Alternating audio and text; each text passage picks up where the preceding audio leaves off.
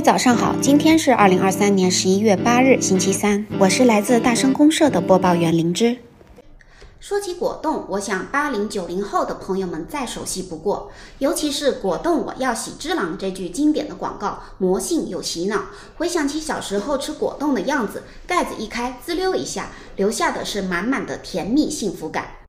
可是，有着广大消费基础的果冻，为什么只停留在童年零食这一阶段呢？是长大后的大儿童们不爱吃果冻了吗？其实并不是这样，有这样一个针对成年人打造的果冻品牌，成立三年便做到了菊若果冻行业前三，且成立的第五个月，当月线下销量超一千万，如此亮眼的成绩，足以见得并不是年轻人不爱吃果冻了。那么，这个品牌是做对了哪些事，让年轻人重新爱上果冻呢？节目的后半部分，我们将来揭晓这个黑马品牌的成功之一。好了，今天上半部分内容依旧是我们熟悉的餐饮美食行业动态单元。十月三十一日晚八点，淘宝天猫双十一第一波售卖正式开启。开卖四小时，淘宝酒水直播成交同比增长百分之七百八十二，食品生鲜两千七百一十六个商家成交同比翻倍，食品类直播成交增速近百分之一百。十一月一日，瑞幸咖啡上海第一千家门店于徐汇滨江诺布中心正式开业，上海成为瑞幸首个门店数量破千的城市。截至目前，瑞幸在全国已拥有超过一点三万家门店，预计到年底将突破一点五万家。十一月二日，锅圈实惠正式在港交所主板上市，发行价为五点九八港元每股。截至发稿，股价涨百分之一点八四，报六点零九港元，总市值达到一百六十六点七九亿港元。据悉，锅圈实惠成立于二零一五年，成立至今八年，规模达七十多亿元，并于二零一九年至二零二二年完成七轮融资。截至二零二三年四月三十日，实现营收二十点七八亿元，净利润一点一九亿元。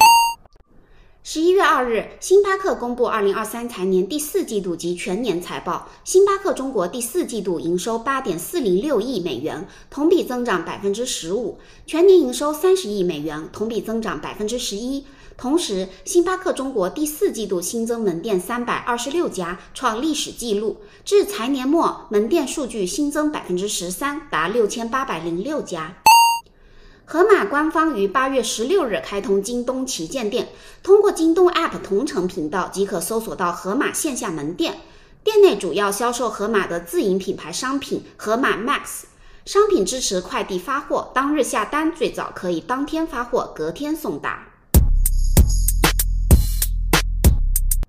接下来我们聊聊果冻市场。不知道各位听友是否知道，果冻最早由外国人发明，在一九八五年才以零食形式传入中国。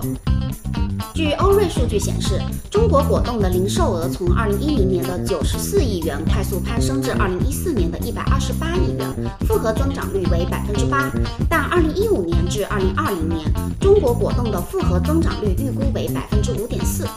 而到二零二二年，果冻市场规模虽超过三百二十亿，但在零食大市场整体增长强势的大背景下，果冻的增长速度存在较大的落差。二零二二年线上休闲零食白皮书指出，消费者对于零食的健康属性关注度愈加提高，百分之六十一的受访者将其视为产品选购时的主要关注点，仅次于选择口感口味的百分之八十三。线上健康相关概念的零食销售额增速达到百分之二十三，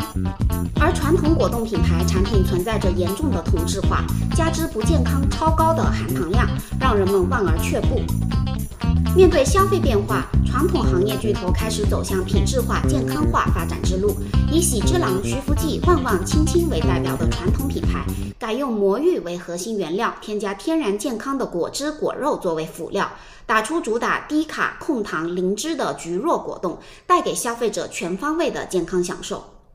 纵观整个果冻市场，不得不提当前的新入局者。他们通过产品的迭代创新，以满足当下各年龄层次的消费需求，从而拓宽传统果冻产品的年龄以及消费的边界。新入局品牌可分为三大类：以溜溜梅、王老吉、沪上阿姨为代表的跨界新玩家；巧妈妈、萌动、壳圈为代表的新锐果冻品牌；三只松鼠、来一份、百草味、良品铺子为代表的综合性零食品牌。其中，跨界新玩家和新锐果冻品牌以突出的视觉表达，成功的吸引消费者注意。新奇区别于常规的视觉设计风格，既凸显产品优势，又给人以眼前一亮的视觉冲击感。而今天咱们要介绍的品牌叫“嘬一下”，便是新锐果冻品牌中的佼佼者。作为果冻市场的一匹黑马，“嘬一下”成功盘活沉寂已久的果冻市场。面试第一年，GMV 就突破亿元大关，其线下渠道同样火爆，盒马可以做到日销万袋，引发断货潮。身处日渐被新消费遗忘的果冻赛道，嘬一下是如何从这个夕阳产业中闯出名堂，在巨头云集的零食市场中脱颖而出呢？它的制胜秘籍又是什么呢？在此之前，我们先来了解一下嘬一下这个品牌。嘬一下是创立于二零二零年的新晋潮流零食品牌，以橘若果冻切入市场，提出果冻就要嘬一下的个性主张。通过全新的匹配产品创新包装形态的吃果冻的动作，以及嘬一下的情绪态度引导，打造具备潮流基调的品牌形象。嘬一下的成功与其做出的四个重大决策离不开关系。第一，品类革新，做健康果冻零食。精养时代，消费者对健康的关注度逐年攀升。做一下一入局即推翻传统果冻不健康的品类印象。做一下以低脂低卡魔芋为原料代替传统的卡拉胶，用百分之二十五的果汁代替传统的甜蜜素和香精，赤藓糖醇代替白砂糖，还添加了白芸豆提取物，提高品类创新天花板，做健康果冻零食。除此之外，还针对不同的消费人群做内容的添加，例如儿童款还添加了钙、益生元、维生素 C 等营养元素。单一的产品创新并不足以吸引消费者产生持续性的复购。在经典口味之外，嘬一下还会实时的追踪市场热度，及时进行口味的创新。例如，当油柑在茶饮赛道走红时，嘬一下也及时研发出相应口味的果冻，以新奇的口味体验持续提升消费好感。第二，梯形的包装提升消费体验。在桌一下出现之前，果冻产品大部分采用撕膜盒装和可吸袋装两种形式，它们的优劣势明显可见。撕膜的盒装在使用时极易发生撕开汁水喷溅的尴尬场景和吞食卡喉的风险，可吸袋装则是高昂的造价成本为企业带来诸多运营的烦恼。嘬一下首创梯形包装，避免了食用时产生的尴尬场合，同时解决包装成本的问题。全新的外观和包装形式削弱了果冻的消费年龄边界感，方便携带也易于分享，实现社交传播，为品牌的走红奠定基础。第三，创新 IP 满足情感需求。嘬一下的产品系列包装中，屁桃君可谓是十足的显眼包。一张充满魔性的大脸和辣眼睛的蜜桃臀，喜感满满。因此，有着屁桃君 IP 中国大陆独家代理权的嘬一下，将其打造成超治愈的潮流零食代言人。作为丑笔头家族中人气最高的角色，又丑又萌的屁桃君还是一位合格的外貌反卷战士。与之相应的是极致丑萌的 IP 风格定位。嘬一下，打破固化审美，借助屁桃君 IP 传达不按常理、要任性、要反内卷、拒绝焦虑的品牌态度，与当下年轻消费者达成情绪的共鸣。且果冻软软的造型，结合印在包装上的屁桃君 IP 形象，形成好像在捏屁桃君脸蛋的直接互动，为产品赋予情绪价值，带给消费者解压治愈的消费体验。除此之外，嘬一下还与老夫子、经典奥特曼、汪汪队立大功等热门 IP 合作，结合不同的 IP 特点与不同定位的产品做联名款组合，实现消费圈层拓宽。第四，进军糖果市场，创新第二增长曲线。大单品时代早已过去，在大众消费走向多元化的当下，嘬一下依托果冻品类开创的经验和资源，进军糖果品类，开启第二曲线的创新。推出多款糖果产品，值得一提的是，其中的一款产品茶糖以三合一口味开创市场空白。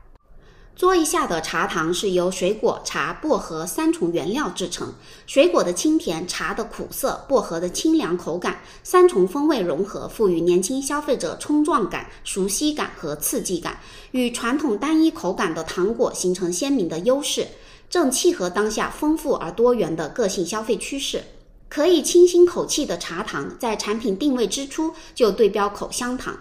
茶糖消费场景上自然过渡至口气管理的社交场景、清爽解腻的餐后场景。除此之外，茶糖还可关联至学习办公的提神场景等等。